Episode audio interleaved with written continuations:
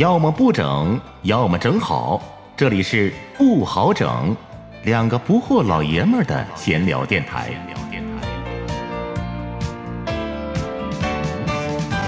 有时间就挤一挤，有想法就记一记，写成日记叫艺记。咱也为抗疫出点力。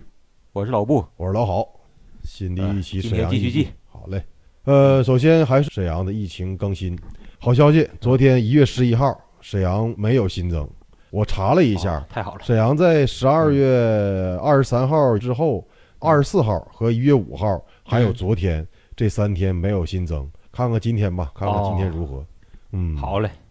对，把喜悦的心情绷住，留到以后释放对，啊！没新增。哎，我也看到个新闻，嗯，我看到就是有一个小区是橡树湾，昨天是降低到了降低风险等级。然后呢，就是有一个居民平时玩无人机，他就是产生一个想法，跟邻居们号召大伙儿都站在窗前，然后家家户户尽量都写一句话，把那个纸贴在窗户上。然后他用无人机采集每一家，就是挥手啊，然后把那个自己家写的话、祝福的话呀，对沈阳的祝福啊，对那个抗疫的这个尽快结束的期待啊，这些很暖心的话都给拍下来了。哦，然后他剪辑出来一个小片儿，看着特别感动，这个那个挺有震撼力的。我估计网上有吗？有震撼力一会儿录完节目，我上网看一看。有有有有，哦嗯，就是在大辽网还是沈阳网，这都是普通人做的很了不起的事情。对就是每个人都了不起。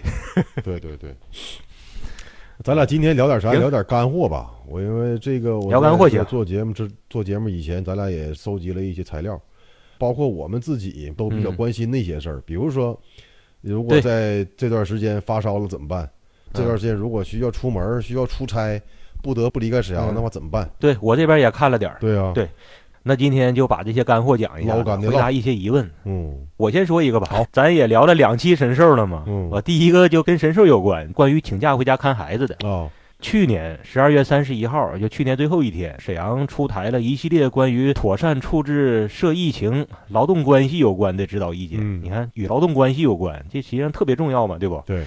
其中里边有个第九条，就是对有未成年子女的家庭，可以有一名职工在家看护，期间企业是不得解除劳动关系，嗯要采取灵活的用工政策，包括就是优先使用带薪年假。嗯，你要是没休的话，这个时候优先把这个先用了。完了，有的企业自己设立了那个福利假，呃企业内部的福利假，这个时候也就优先给用了。嗯然后呢，在那个优先用了这些能用的，然后呢，再采取措施啊、弹性啊这些灵活计算工作时间的方式。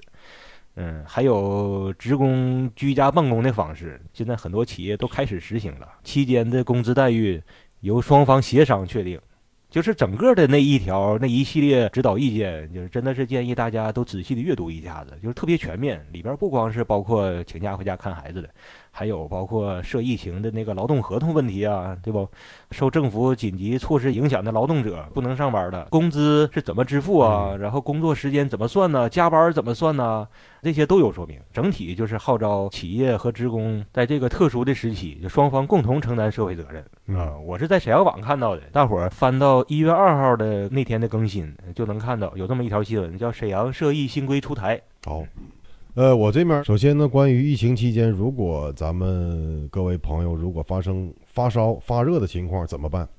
这个很多人可能肯定也有顾虑，包括我在内。我前段时间就感冒了，感冒了，然后呢，我也在想，如果我发烧，用不用去医院，还是我自己买点药先先退烧？那么如果去医院的话，会不会被隔离，或者是会不会交叉感染？就这个问题呢，正好昨天那个《辽沈晚报》的公众号里面。有一篇文章，这个为大伙儿进行了解读。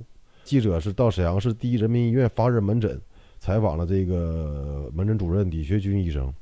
首先呢，李学军医生给我们的答案是什么呢？在什么情况下需要到发热门诊？首先呢，是发热患者只要温度体温达到三十七点三度以上，就需要到发热门诊。其次呢，就是说出现一些咳嗽了、咽痛了、腹泻等症状，也需要到发热门诊来就诊。那么到了发热门诊怎么办？包括你怎么去发热门诊？首先就是说，在你到医院之前，肯定是要做好自身的防护，比如说戴好口罩啦，不要乘坐这个公共交通工具。到了门诊之后呢，接待你的医生会详细的询问患者的症状以及患者近期的行程，做好这些登记之后呢，患者呢就需要进行常规的血常规检查、肺 CT 检查以及核酸检测。在等待结果的时候，患者将会被带到一个单独的留观室。核酸检测呢，目前最快需要四个小时能出结果。出结果之后呢，医院会根据肺 CT 的情况、核酸检测的结果来排除新冠肺炎。只要排除了新冠肺炎，患者就可以到相应的科室去进行治疗。这个是《辽城晚报》的一篇文章，针对这个如果在疫情期间，如果有人发生发热情况，应该如何去做，进行那个权威的。这真是大伙儿都疑虑。对，这个是很担心的事儿，万一发烧了，心里边一下就慌了。对这个时候别慌，咱们吧还 还是应该去，对不？你要是不去的话，你搁自己搁家里边瞎担心，那万一要是真是，那又耽误大事儿。所以千万别怕麻烦，也千万别想当然。你去了，检查完了不是，你自己也放心了，对对不？好嘞，我这边还有一个也是可能老百姓关注的，因为现在马上快过年了嘛，涉及到可能有离审的，现在很多城市都需要提供所谓的七十二小时内的核酸检测证明。呃，我这篇报道也是来自于《辽沈晚报》的一篇文章。那么可能有人就会说了，这七十二小时到底从什么时候开始算？到底是从我做检测的时候开始算，还是说从我拿到报告的时间开始算？那么这个呢，嗯也是给出了回答。文章是这样表述的：嗯所谓七十二小时，三天是按照核酸检测证明的出具时间开始算的。比如说，我是一月五号做的核酸检测，然后呢，机构可能是一月六号才给我出具这个证明时间。那么，所谓的七十二小时的有效期就是从一月六号开始计算。各位朋友，如果要是说你所到达的城市需要你提供七十二小时以内的核酸检测证明，那么，请你按照嗯这个时间来计算你的这个有效期。这很重要。对，那就是我再说一个，嗯受大家欢迎和爱戴的张文宏医生，用他一贯的大白话，用他一贯的不装的态度，教我们做好几点，就不用怕身边的无症状感染者。张文宏医生做了一个视频，很简单，出门一定要戴口罩，嗯至少电梯里一定要戴。第二个就是准备点牙签儿，兜里经常备点，还有纸巾。进电梯按键就用牙签或者纸巾按。嗯不要用手直接接触，这是最好了。然后他又说，家里边的下水道反味儿、反气溶胶是不是传播病毒？这个我记得去年都听说过，是不？然后还有大伙儿也担心过，粪便能不能传播，是不？张文宏医生也说，这些都没有科学的证实，就是都不要担心先。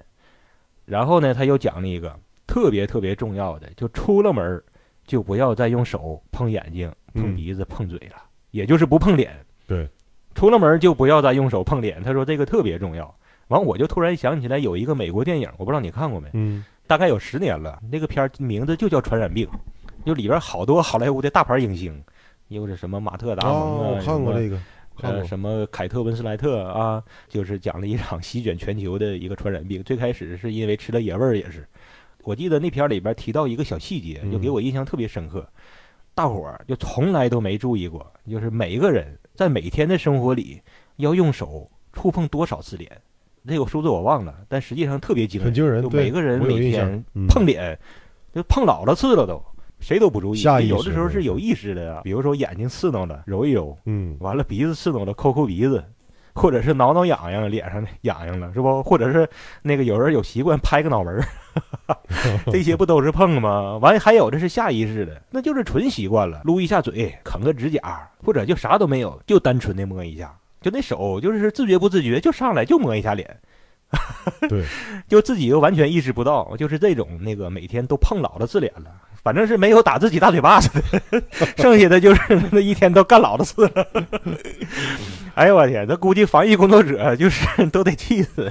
你没事非得摸自己脸一下，干啥干啥？就气就像武侠世界里边有个最大的疑问：你丘处机这个牛鼻子好么样的，非得去牛家村干啥干啥引发了后来很多的蝴蝶效应啊。啊？引发了第二次世界大战。啊，嗯所以那个对这些刚才都是我的联想了，但是那个张医生就是强调，出了门就不要再用手碰脸了，嗯，眼睛、鼻子和嘴哪儿都不要碰。对，所以还是听君一席话，尽量改掉没事摸脸的习惯。虽然很难，全下意识的，但是这回就有意识的改一改。对，最大限度的降低这个被感染的风险。我这边最后再补充一个，就是如果一旦你接到通知也好，电话也好，说你是密接者怎么办？首先呢，嗯这个是不用恐慌，哦也不要外出，简单收拾一下个人行李，在相关的工作人员引导下进行对应的医学隔离观察。那么有些朋友可能会问了，那什么叫密接者？因为近期由由于疫情的传播，新闻媒体的报道，这些词儿我们也都听说过，密接者了、次级嗯密接者了、一般接触者。我简单用 A、B、C、D 这四个人来打个比喻。首先呢，如果 A 是确诊病例，B 与 A 呢曾经在一起生活过、工作过，包括一块儿吃过饭等等等等，那么 B 就是密切接触者，而 C 和 B 呢嗯。也存在着类似的关系，那么 C 就是密切接触者的密切接触者，那么 C 呢就哦。等于说是叫次级密切接触者，而 D 呢则是与 A 和 B 有过交集，但是呢没有过密切接触的，那么他就算不上这个密接的密接了，或者叫次级密接。所以说我们在嗯一旦接到有这个通知说你是某某某或者某例确诊病例的密接者的话，这个时候要回忆回忆你都去过哪儿。另外不要恐慌，等着相关的工作人员上门来接你到指定地点进行隔离。明白了。最关键的是要别慌，得保持自己的风度，得有样儿。肯定要被接走，要既然要被接走，你躲也躲不了，那就镇定下来，从容一点然后那个把 东西收拾好，从容一点儿，怎么都是个走，那就是走的你得有型有款，你得有样儿，对不？东北话。我突然想到这有样儿这词儿，小时候，哎，你记得不？小时候有段时间，就是国外的这些什么各种的名牌儿刚进来，还没有那么大的牌儿呢。第一批进来的都是什么，呃，皮尔卡丹是吧？皮尔，嗯 还有什么华伦天特娇娇衫儿、花花公子，对，都是那批。那批刚进来的时候，我记得当时就产生一个词儿，叫有样儿。哦，什么历来老人头那些是吧？对啊你得有样儿。所以呢，那个我就突然想到这词儿了。反正都要被接走，那就是要走的有样儿，有样点儿的被接走。保持住自己的尊严。对对，再说一个吧，也是前两天看到的，来自于《新华日报》的一个新闻，关于喝茶杀死新冠病毒的事儿。嗯说广东省人民医院的一位医生在视频里说，呃，茶可以消灭新冠病毒，一分钟就能杀死百分之九十的新冠病毒，十分钟能杀死百分之九十九点九的新冠病毒，就几乎全部杀死。啊，那个短那啊个视频好像我也看了，所谓的一个啊你看过呀对对，我是不前两天，对对对，嗯、那大伙儿就肯定就得多喝茶了。其实呢，这是个假消息。哦医生自己放了这个视频，不是后来大家看到的这个视频。哦哦，人医生发的视频里边，完完全全说的是喝茶不会消灭新冠，正相反，人家说的是喝茶不会消灭新冠，被断章取义了。人家是在辟谣。然后呢，结果这个视频叫别有用心的人给拿来一顿剪辑，就把人家那个原视频里边否定词儿都给去掉了。反正呢，也是一顿神剪辑，然后再播出来，就变成这医生说的是喝茶可以杀毒了，就变成传谣了。你说这可怕不？太可怕了！这个作假做的就是没良心了。人家说的是不能杀毒，被你一剪辑变成喝茶可以杀毒，没底线了，简直是，那简直是杀人了，把人家名誉就全给毁了。有些那些自媒体的，这包括一些视频号的，为了博眼球，真是断章取义。我也看着过，当时我还觉得这个是个学术骗子呢。那你要这么一说，那他也是一个受害者。真是，在现在这个网络时代、自媒体时代、流量时代，流量为王。流量为啥为王？因为流量其实就是等于钱，让很多人产生了贪念呐。